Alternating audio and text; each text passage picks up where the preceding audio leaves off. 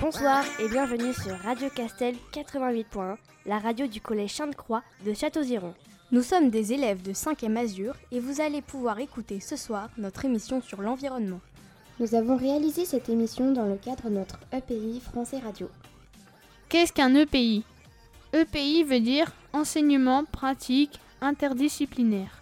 En français, nous avons travaillé par groupe de 3 ou 2 élèves pour écrire un chronique sur sujet lié à l'homme de l'environnement. En radio, nous avons découvert le fonctionnement du studio et y avons enregistré nos chroniques. C'est donc parti pour notre émission. Nous vous souhaitons une bonne écoute.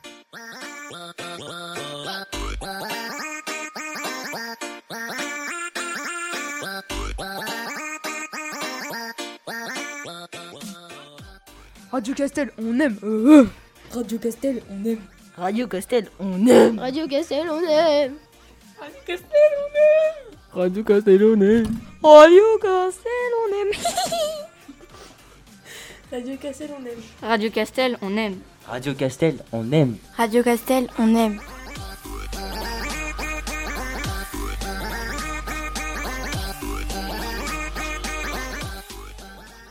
Bonjour, vous êtes sur Radio Castel 88.1 dans l'émission J'aime ma planète. Nous sommes en compagnie de Monsieur Ramel, scientifique spécialisé dans le domaine des abeilles, et de Monsieur Colin, un apiculteur de Château-Giron. Nous sommes ensemble pour vous parler de la disparition des abeilles. Bonjour, je m'appelle Colin, je suis apiculteur depuis 5 ans. J'ai 200 ruches réparties sur une douzaine d'endroits autour de Château-Giron. J'ai de nombreux problèmes pour garder mes abeilles. Par exemple, après l'hivernage au printemps, je retrouve environ 40 ruches vides où mes abeilles sont mortes. Je dois faire très attention, je dois rester très près d'elles pour limiter la prolifération du varroa et aussi qu'elles soient en bonne santé. Je dois aussi les protéger des frelons asiatiques. Merci Monsieur Colin de ce témoignage. Qu'est-ce le varroa, Monsieur Ramel? Donnez-nous des précisions. Bonjour, je travaille à l'Institut technique et scientifique de l'apiculture. Pour répondre à votre question, le varroa est un parasite arrivé d'Asie en Europe. Il s'agrippe au dos des abeilles pour leur boire leur hémolymphe sans chez les humains. Il se reproduit rapidement et transporte des maladies. Il détruit aussi leur système immunitaire. Tout ceci est bien inquiétant. Avez-vous constaté d'autres causes environnementales, monsieur Colin Pour éliminer les pucerons et les, les insectes qui nuisent aux cultures, l'homme utilise tout type de produits qu'il projette sur les plantes. Les abeilles ne sont pas à l'abri de ces produits, même s'ils sont interdits en France. Il m'est difficile d'avoir un salaire correct qui dépend de la quantité de miel fourni par mes abeilles. Merci, monsieur Colin, je comprends vos difficultés. Pouvez-vous nous éclaircir sur ces dangereux produits, monsieur Ramel? Les pesticides et insecticides sont les premières causes de disparition des abeilles en Europe. Certains pesticides affaiblissent leur système immunitaire, les désorientent. Elles ne reconnaissent plus les plantes. Elles souffrent de malformations. La plupart de ces pesticides sont interdits en Europe. Les néonicotinoïdes attirent les abeilles, à forte dose elles les tuent et à petite dose elles leur font perdre leur sens de l'orientation. J'ai une antenne près de chez moi. Est-ce que cela nuit aux abeilles? En effet, les ondes 4G les perturbent. D'autres scientifiques travaillant sur ce sujet ont remarqué des effets secondaires comme la désorientation qui leur font perdre leur chemin pour retrouver leur ruche. Je vous remercie pour votre participation à cette émission sur l'environnement. Vous êtes toujours sur Radio Castel 88.1 et maintenant nous nous quittons sur une petite pause musicale.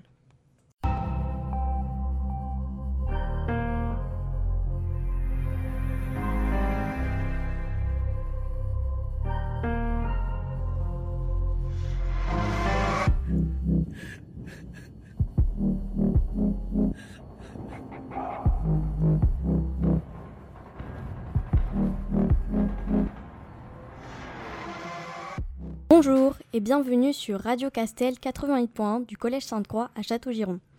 Je m'appelle Jade et je suis journaliste. Aujourd'hui, nous avons deux invités avec nous. Clara, qui est scientifique hydrogéologue en rapport avec l'eau, et Maeva est scientifique spécialisée dans les pôles. Notre émission est sur le thème de l'homme et l'environnement. Nous allons parler plus précisément des pôles, comme vous l'aurez compris. Première question qui me vient à l'esprit. Pourquoi les pôles font-ils aussi rapidement?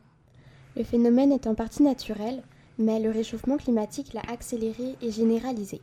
L'Antarctique, qui n'accueille pourtant aucune population humaine permanente, a gagné près de 3 degrés en 50 ans, tandis qu'en Arctique, le réchauffement global est deux fois plus important que sur le reste de la planète.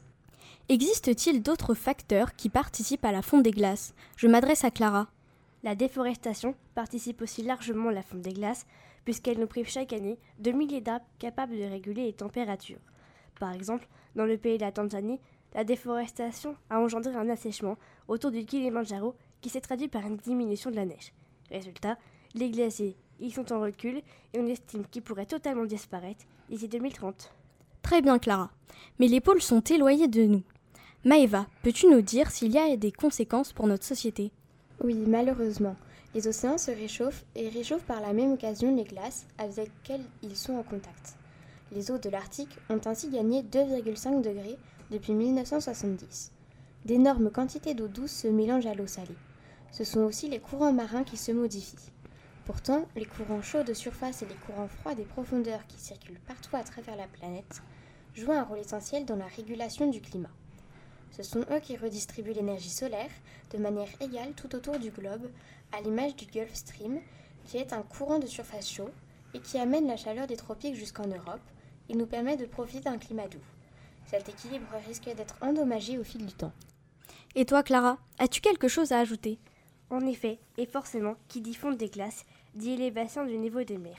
Selon les scénarios les plus extrêmes, le dégel total du Groenland et de l'Antarctique conduirait à une élévation du niveau des mers de près de 70 mètres. Toutefois, une élévation des eaux de quelques dizaines de centimètres suffira déjà pour que de nombreuses régions du monde deviennent inhabitables. Destruction des villes côtières telles que New York, Tokyo, Shanghai. D'ici la fin du siècle, une élévation du niveau des mers de seulement 17 cm pourrait frapper directement près de 400 millions de personnes. Ah oui, c'est inquiétant. A-t-on une idée de l'évolution du phénomène? De manière générale, les années qui viennent de s'écouler ont été les plus chaudes jamais enregistrées depuis 1850. L'année 2018, à elle seule, a battu 77 records de chaleur à travers le monde. Maintenant, à partir de ces constats, Clara et Maëva, existe-t-il des solutions? La France a organisé en 2015 la 21e édition de la COP.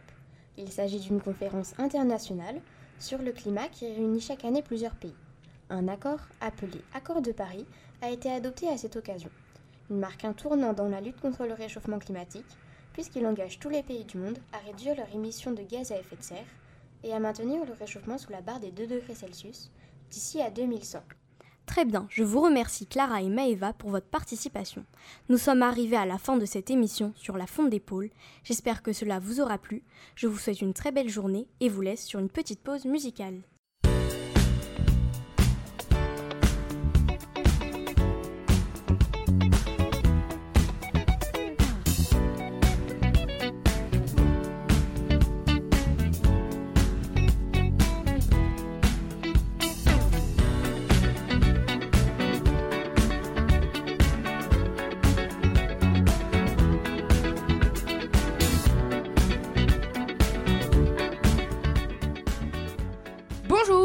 Sur Radio Castel 88.1, la radio du collège Sainte-Croix de Château-Giron.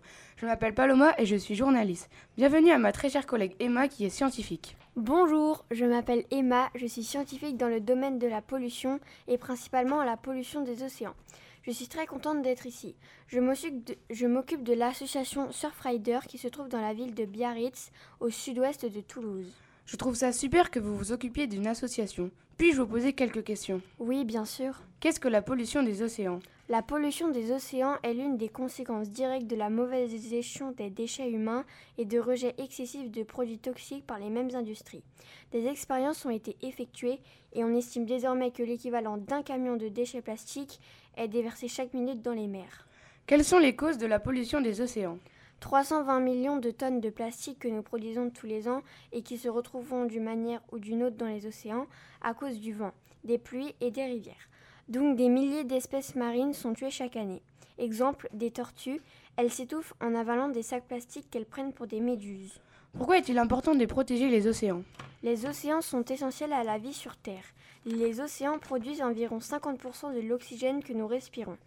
Les océans participent aussi à absorber 30% des émissions mondiales de CO2 pour les stocker dans les profondeurs, régulant ainsi notre climat et nos températures. Qu'est-ce qui a été fait pour protéger les océans? Seuls 12% des océans sont protégés. Les collectes en mer ou sur les plages se multiplient pour limiter la progression des microplastiques dans les différents niveaux de l'échelle alimentaire. Il faut limiter la pêche, prévenir les marées noires, protéger la faune et la flore, créer des aires marines protégées. Qu'est-ce qu'il reste à faire pour diminuer la pollution des océans? Par le recyclage de 50% minimum des déchets collectés, l'élimination progressive du plastique à usage unique et la diminution de la production mondiale d'emballage plastique. 49% des bouteilles en plastique sont recyclées. Je vais vous donner quelques exemples de projets qui se mettent en place. Tout d'abord, il y a la création de barges plastiques géantes destinées à aspirer les microparticules. La barrière de flotteurs, de 600 mètres de long, espère pouvoir viter la moitié du septième continent du Pacifique, soit 15 000 tonnes par an.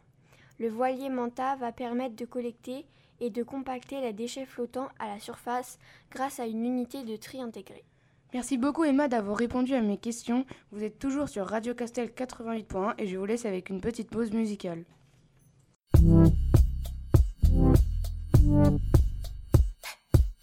Mm-hmm.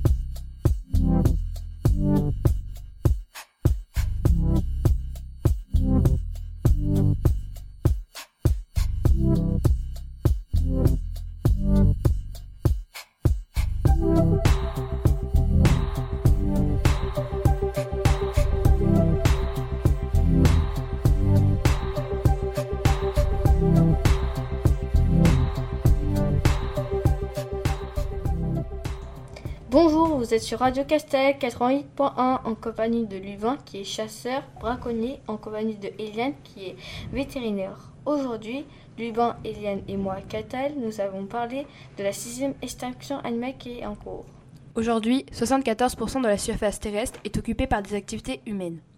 Nos villes et nos routes morcent les zones naturelles en passerelles.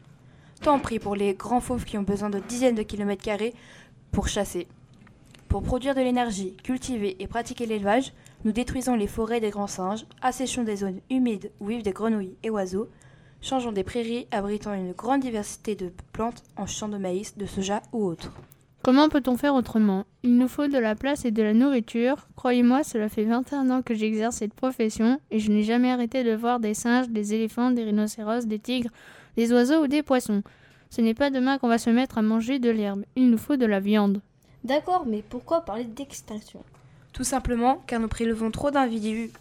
Nos, nos, océans se meurent car on pêche trop, notamment des poissons si jeunes qu'ils n'ont pas eu le temps de se reproduire. Il y a une limite à ne pas dépasser pour que les espèces se reconstituent chaque année. Pour 66%, on est à la limite et pour 33%, cela est déjà trop tard. Nous prélevons trop car la population s'agrandit. Il y a plus de bouches à nourrir et puis je vous le répète, on ne peut pas faire autrement. Maintenant que nos auditeurs ont entendu vos deux discours, passons à un zoom sur le sujet, le trafic d'animaux et le braconnage. Singes, éléphants, rhinocéros, tigres, oiseaux et poissons, des milliards d'espèces sont victimes du commerce inégal d'animaux sauvages. Il resterait 74 individus de l'espèce rhinocéros de Java, qui était autrefois le rhinocéros d'Asie le plus répandu. Mais aujourd'hui, le rhinocéros de Java fait partie des 100 espèces les plus menacées au monde. Comment comment est-on passé d'une population de plusieurs milliards d'animaux au XXe siècle et seulement quelques dizaines? La destruction de son habitat, notamment à cause des guerres et de la déforestation.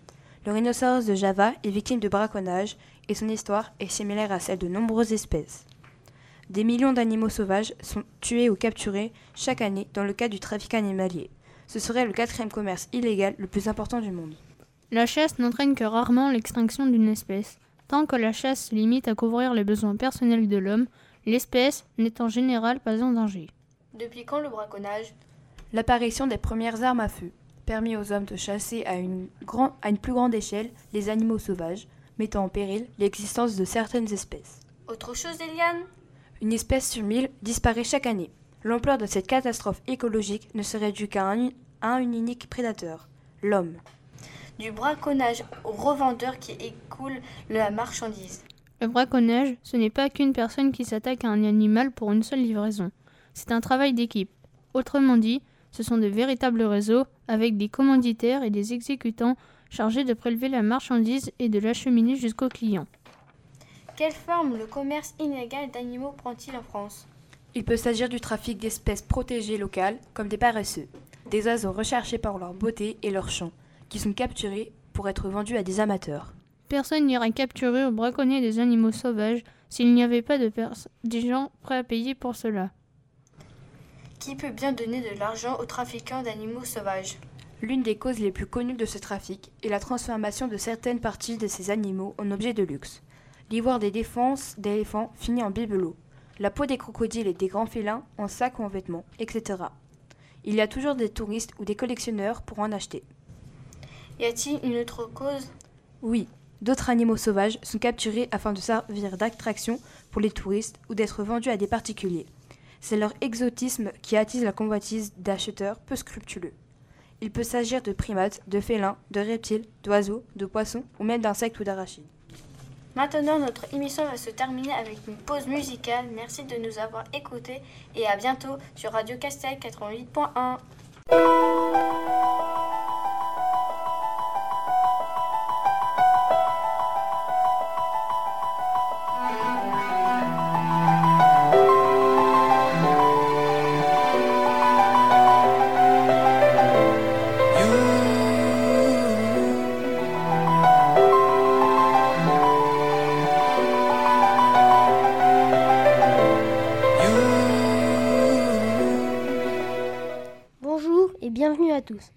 sur Radio Castel 88.1, la radio du Collège Sainte-Croix.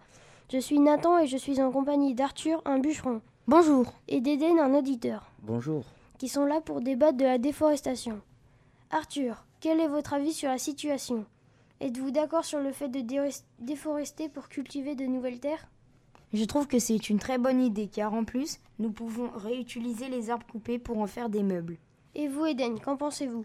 Je suis entièrement contre car d'après la FAO, Food and Agriculture Organization, qui est une association spécialisée ayant pour but d'aider à construire un, un monde libéré de la faim, il y a assez de terres qui peuvent être cultivées et il n'y a pas besoin de couper des arbres euh, pour en faire de nouvelles. Et pensez-vous qu'il faille aussi arrêter de déforester pour l'élevage? D'après moi, il faut arrêter de déforester tout court. Des solutions ont été imaginées, comme planter des forêts maintenant pour pouvoir les exploiter dans quelques années. Il faudrait donc commencer à agir pour l'avenir. Oui. Mais une forêt prend du temps à pousser. Et euh, il nous faut du bois dès, dès, maintenant et des terrains aussi.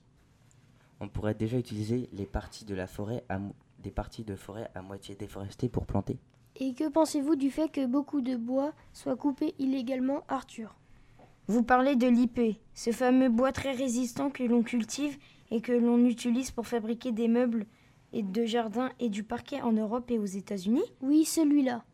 Bien, il n'existe aucune preuve qu'ils proviennent d'activités illégales. Mais les autres arbres coupés illégalement Les dommages collatéraux On ne peut pas faire slalomer des bulldozers entre tous les arbres pour trouver de l'IP. On devrait inventer d'autres machines qui conviendraient mieux. Oui, mais encore une fois, il faudrait du temps pour créer les et les commercialiser. Il y a-t-il des choses à dire par rapport au CO2 Oui, déforester empêcherait les arbres d'absorber du CO2. Une, une, étude récente montre que désormais les arbres d'Amazonie relâchent plus de CO2 qu'ils en ont absorbé. Et pourquoi?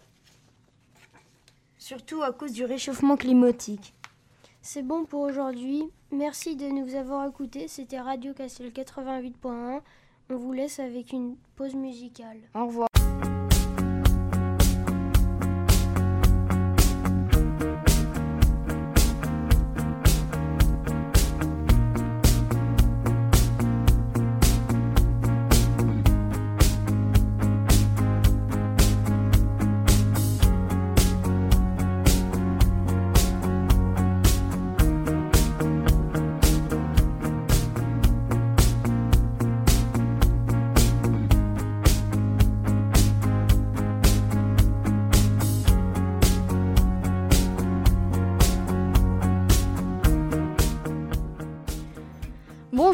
Et bienvenue sur Radio Castel 88.1.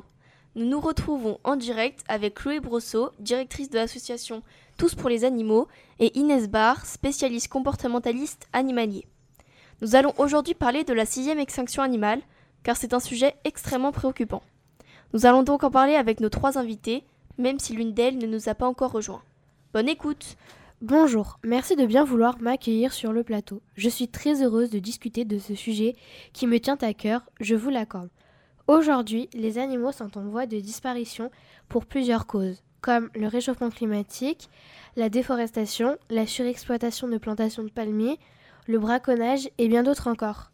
On entend souvent parler d'animaux emblématiques, que nous présentera tout à l'heure Juliette Gaume, mais parlons des autres sortes d'êtres vivants en voie d'extinction, comme les oiseaux, plantes à fleurs, insectes, etc. Au niveau mondial, la menace touche 26% des mammifères, 41% des amphibiens, 34% des conifères et 14% des oiseaux. Je vous laisse maintenant avec Juliette Gaume. Pouvez-vous nous parler des animaux en voie de, disparition?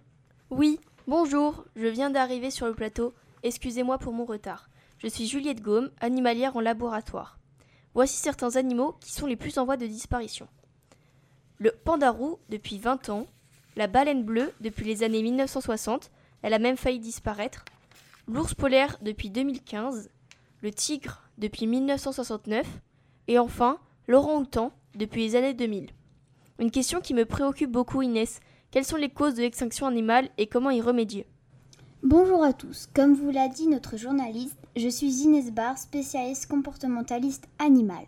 Tout d'abord, je vais vous parler des causes de l'extinction animale et comment y remédier. Commençons par le braconnage qui est interdit par la loi. Seule la chasse est autorisée dans certains pays à des dates précises. Pour y remédier, achetez des souvenirs responsables, ne touchez pas et ne nourrissez pas les animaux sauvages. Autre cause, la pollution qui tue 1,5 million d'animaux chaque année, juste à cause des plastiques que nous rejetons. Aussi, à cause des substances toxiques dans l'eau, carburant, marée noire, etc. Évitez de jeter vos déchets et de trop vous déplacer en transport.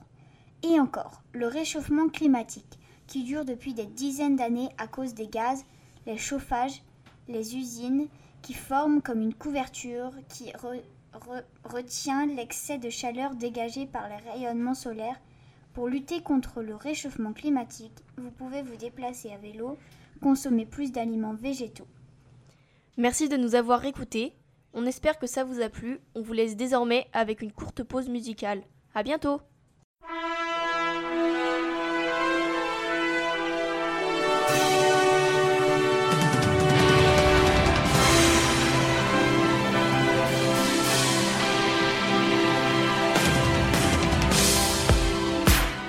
Bonjour et bienvenue à tous les auditeurs sur Radio Castel 88.1. Aujourd'hui, nous allons parler de la destruction des coraux en compagnie du biologiste Yuen et du bijoutier Louis. Bonjour Yuen. Bonjour Jules. Qu'est-ce que c'est des coraux? Les coraux sont des animaux marins vivant avec une algue, mais sans leur algue, les coraux blanchissent et, blanchissent et finissent par mourir. Les coraux existent depuis des plusieurs millions d'années et forment des barrières notamment en Australie. On appelle ça des récifs coralliens. Merci Yuen. Louis voudrait nous aussi lui parler des coraux et de son avis. D'après moi, ils ne, servent pas à grand-chose. Mais enfin, monsieur, qu'est-ce que vous dites? Laissez-moi finir ma phrase. Ils sont inutiles car cela fait longtemps que j'utilise des coraux pour faire des bijoux, et j'ai l'impression que rien ne change. Vous pensez peut-être que les coraux sont inutiles, mais même s'ils ne représentent que 0,2% de la faune marine, ils abritent 30% de la biodiversité marine. C'est donc, c'est donc grâce à eux que vous mangez votre poisson. Moi, je ne mange pas du poisson d'Australie. Moi, je préfère faire marcher les petits producteurs français. Effectivement, c'est important. Mais est-ce qu'ils sont en danger et si oui, pourquoi? Oui, à cause de la surpêche, comme celle à la dynamite ou au cyanure, un poison extrêmement toxique, mais également au réchauffement climatique. C'est ce qui détruit le lieu de vie des poissons.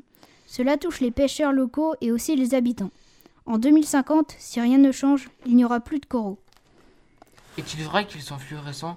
Car je n'arrive pas à le faire malgré mon savoir-faire ancestral Effectivement, c'est vrai. Cela sert à se protéger de ses prédateurs, mais à cause de la surpêche, ils meurent et deviennent blancs. Y a-t-il des possibilités ou des solutions pour les protéger? On peut limiter notre pêche de coraux ou même arrêter de le faire. Exactement, Jules. Il y a aussi des cages où nous mettons des coraux sur les barreaux et ils se développent dessus. Cela crée un écosystème de coraux. Mais il y en a autant d'autres qu'on ne peut pas tous les citer. Merci de ces, de ces explications. Je vais investir dessus et je vais n'utiliser que des coraux artificiels. Sur ce, le débat prend fin. N'oubliez pas que vous pouvez faire un don pour sauver les coraux. Merci de nous avoir écoutés. On se laisse sur une pause musicale.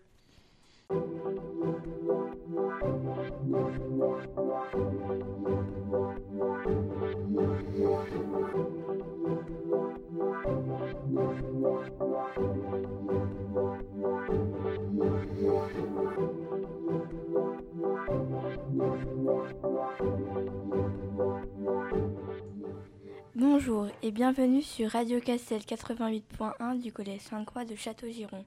Aujourd'hui, nous allons évoquer le sujet des territoires condamnés à disparaître et plus précisément des Maldives.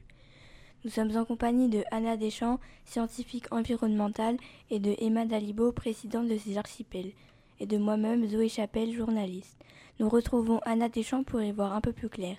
Bonjour Anna, pourquoi les Maldives vont-elles disparaître et à cause de quoi? Bonjour Zoé, les Maldives vont effectivement disparaître dans un ou deux siècles. C'est dû au réchauffement climatique qui entraîne la fonte des pôles et des glaciers. C'est l'effet de serre qui est la principale cause du réchauffement climatique. Et donc, voyez-vous, chaque année, le niveau des océans s'élève à plus de 3 mm. Selon l'évolution du climat, le niveau des mers pourrait augmenter de 1 mètre d'ici la fin de ce siècle, ce qui est énorme. À ce rythme-là, les Maldives pourraient très bien être rayées de la carte dans peu de temps et nous ne pourrons plus rien faire. Qu'est-ce que l'effet de serre?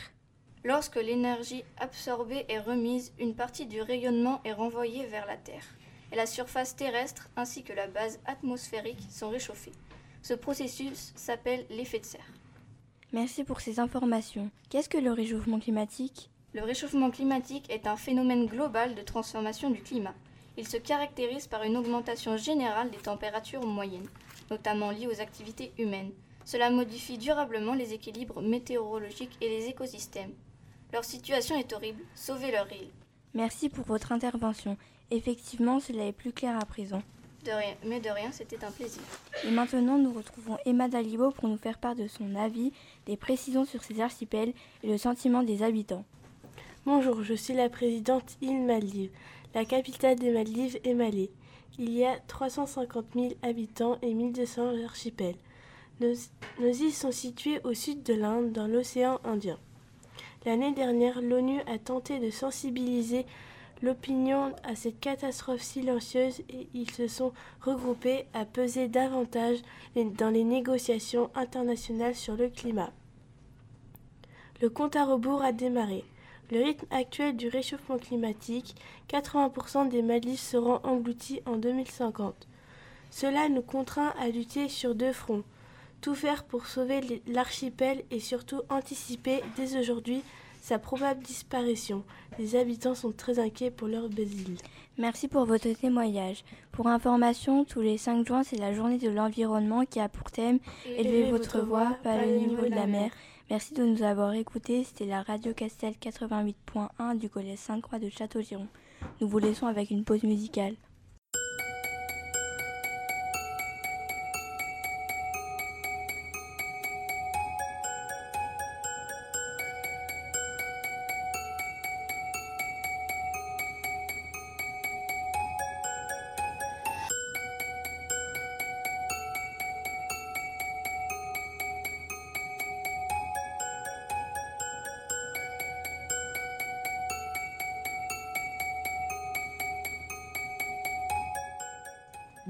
Vous êtes sur Radio Castel 88.1 en compagnie de Nathan le journaliste et Mathis le glaciologue. NMV Reportage va vous présenter une émission sur la fonte des glaciers. Nous vous présenterons également les personnalités qui sont engagées contre la fonte des glaciers. Bonjour Mathis, nous aurions quelques questions à vous poser sur ce sujet sensible pour l'humanité et l'espèce animale. Posez-moi vos questions et je vous répondrai le plus précisément possible. Est-ce que la fonte des glaciers pourrait être dangereuse pour les années à venir, pour l'humanité et l'espèce animale vivant dans les glaciers? Oui, la fonte des glaciers est dangereuse car chaque année, 267 milliards de tonnes de glace fondent et font augmenter le niveau de la mer.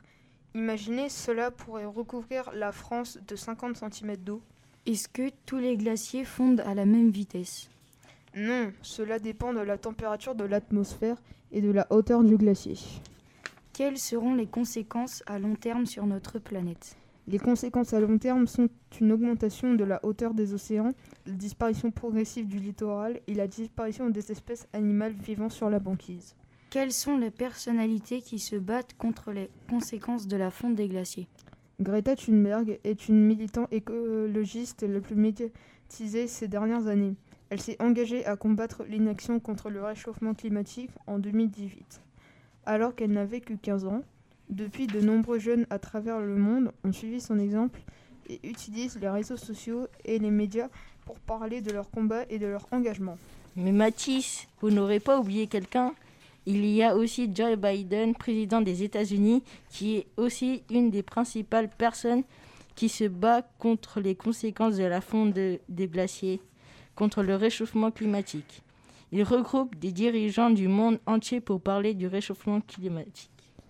En France, la militante Camille Etienne s'est fait connaître en publiant un court métrage nommé Réveillons-nous, dans lequel elle prône un retour à la nature.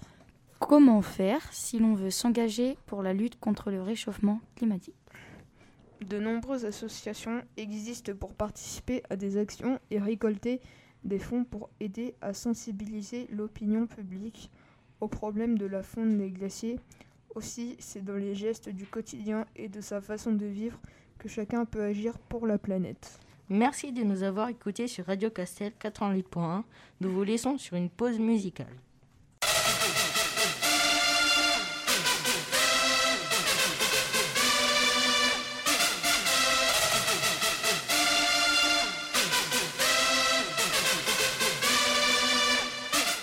Bonjour, vous êtes sur Radio Castel 88.1, la radio du collège Sainte-Croix de Château-Giron.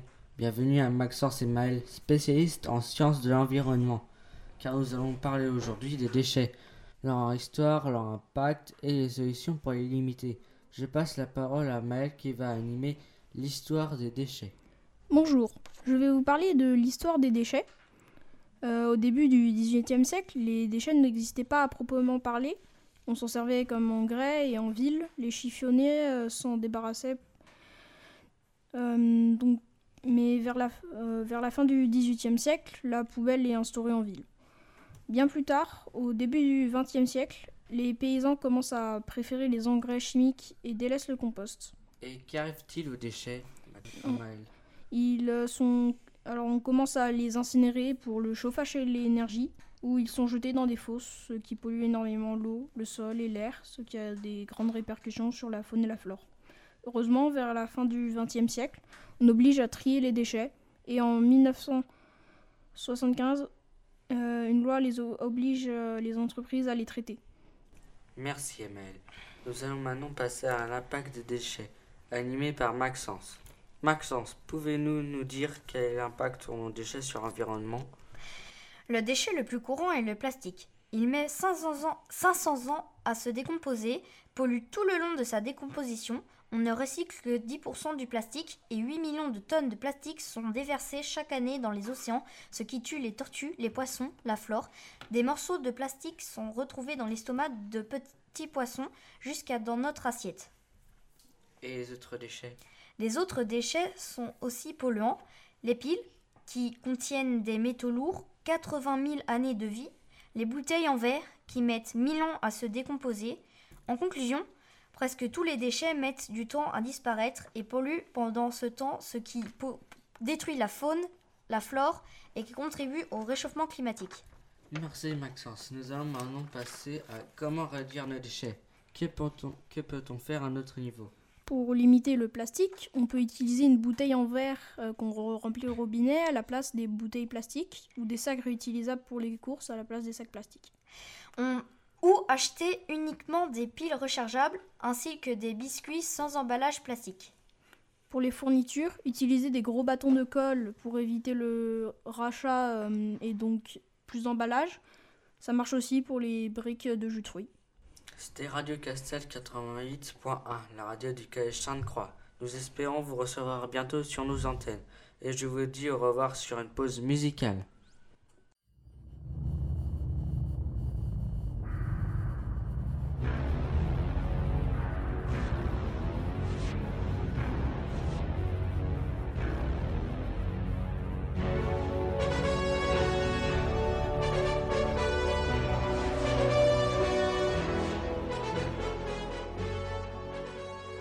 C'est la fin de notre émission. Nous espérons que vous avez passé un bon moment en notre compagnie. Vous êtes toujours sur Radio Castel 88.1, la radio du Collège Sainte-Croix de Château-Giron. Nous vous donnons rendez-vous lundi prochain pour une nouvelle émission à partir de 17h. Merci de nous avoir écoutés et bonne soirée.